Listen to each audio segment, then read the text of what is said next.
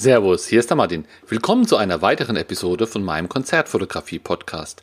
Du bekommst hier wöchentlich Tipps und Anregungen, wie du die Qualität deiner Konzertbilder und deiner Abläufe bei der Konzertfotografie immer mehr verbessern kannst.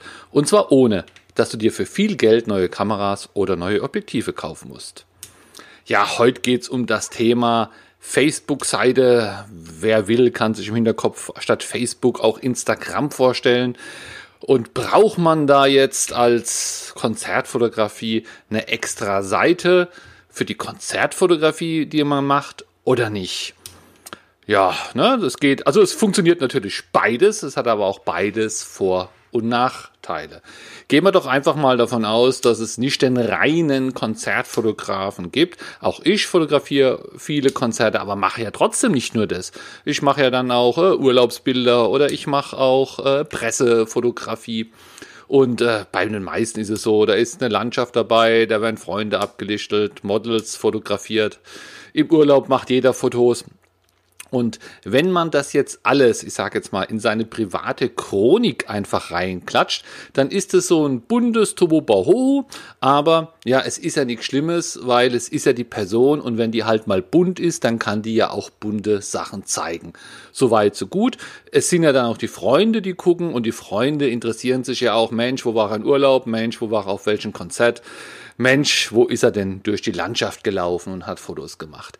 In dem Moment, wo du aber deine Fotos auf Fremden zeigst, die sich also nicht für dich interessieren, sondern es eher für deine Bilder oder für deine Arbeit als Konzertfotograf, Konzertfotograf macht es vielleicht dann doch eher Sinn, eine Seite zu machen für die Konzertfotografie. Kann man einfach auch auf Facebook anmelden, Konzertfotografie-Seite und auf die haust du dann einfach nur deine Konzertfotografie Bilder oder auch Posts, die was mit Konzertfotografie zu tun hat. Deine Ankündigung oder dass du irgendwo warst oder irgendwas suchst. Also alles, was zu dem Thema passt, könnte auf diese Seite gehören. Und wenn du jetzt da auch noch äh, Landschaftsbilder, sage ich mal, professionell machst, dann würde ich da auch eine extra Seite für Landschaftsbilder machen. Auch hier hättest du wieder die Überlegung, machst du auf diese Seite alles. Aber nochmal, denk hier dran, hier suchen ja Leute jetzt zum Beispiel was über die Konzertfotografie. Dann kommen die bei dir drauf und finden Landschaftsfoto, Landschaftsfotos bei den letzten drei, vier Posts und denken, naja, da sind sie falsch und gehen wieder, abonnieren dich nicht, interessieren sich nicht mal, nicht mehr dafür. Und wenn du jetzt denkst, ja, dann suchen die, sehen, dass ich beides kann, sehen, dass ich toll bin, abonnieren mich auch und dann habe ich ja doppelt so viel. Nee, das ist eher eher nicht so. Die Leute suchen immer genauer, ja, stell dir vor, du hast ein eine Krankheit, ein ganz spezifisches Herzproblem, dann suchst du dir einen Arzt, der genau da Experte ist, der eigentlich nur das macht und nicht jetzt irgendwie einen Arzt, der, der alles kann, weil der ja alles kann, sondern du willst ja genau dein eines Problem gelöst haben, das, was dich jetzt interessiert. Die Leute, die wollen eigentlich heutzutage immer mehr genau das finden, was sie auch suchen. Und das, das ist auch bei den Gruppen so, ja, äh, oder bei den Seiten so, weil, weil früher gab's gab es Gruppen, äh, was weiß ich, Opel-Fahrer und jetzt gibt es bestimmt für jedes einzelne Modell eine extra Gruppe, weil es so viele Besonderheiten gibt. Es gibt auch immer, immer mehr Mitglieder und wenn man was sucht, dann will man nicht zu viel lesen, was einen nicht interessiert, sondern es ist genau das, was einen interessiert und das passt halt auf der Seite oder es trifft auf eine Seite auch genauso. Und diese Seite wird natürlich dann auch eher von Leuten, die sich für die Konzertfotografie interessieren, abonniert wie, wie wenn da jetzt ein Gemisch drauf ist. Also hier ganz klar mein, mein Tipp, wenn du da Leute mit erreichen willst, die du eher nicht in einem Freundeskreis hast, also nicht auf die Chronik bringen willst oder solltest, dann würde ich diese lieber auf eine extra Seite machen. Und ja, kommt, das ist ja auch nur ein Einmalaufwand, sage ich jetzt mal ganz plump. Eine Seite hat man eigentlich relativ flux erstellt. Gerade wenn man schon eh eine Seite hat, dann macht man die einfach so ähnlich.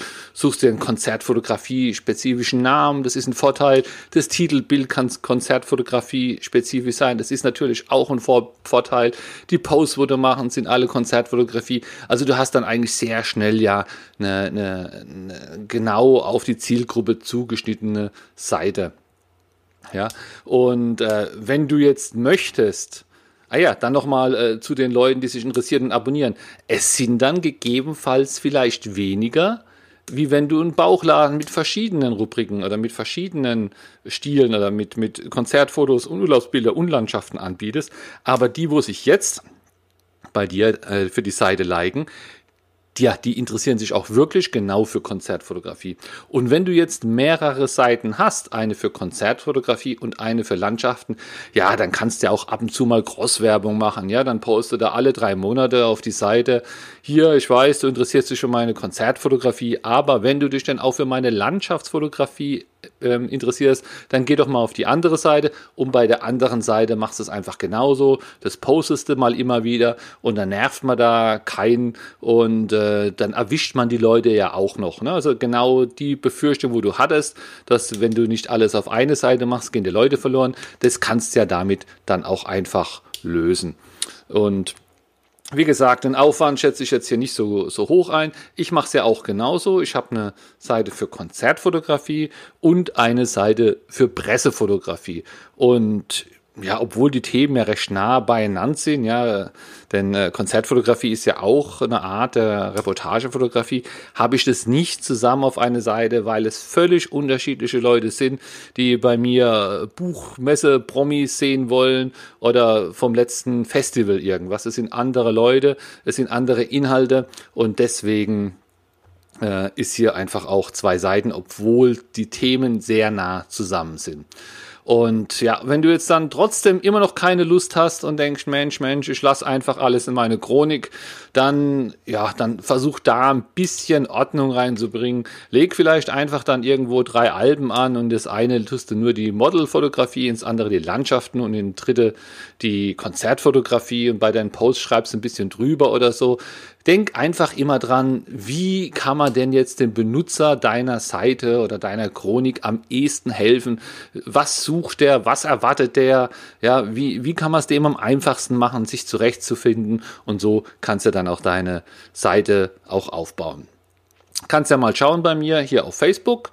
Äh, gibt es Martin Black Pressefotografie, Martin Black Konzertfotografie und analog dazu ist es bei mir auf Instagram genauso. Und ich muss sagen, damit komme ich sehr gut zurecht.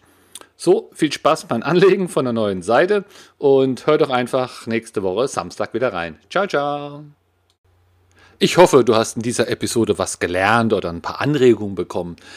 Aber in den ganzen Episoden kann ich ja immer nur ein Thema kurz aufgreifen. Wenn du dich einfach komplett einmal ja auch zusammenhängend über das Thema weiterbilden willst oder informieren willst, ich habe auch ein Hörbuch. Das Hörbuch hat eine Laufzeit von circa zwei Stunden.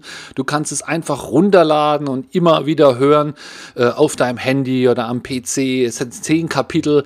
Du bekommst sogar dein Geld zurück, wenn es dir nicht gefällt oder wenn du sagst, nee, das ist ja alles Quatsch.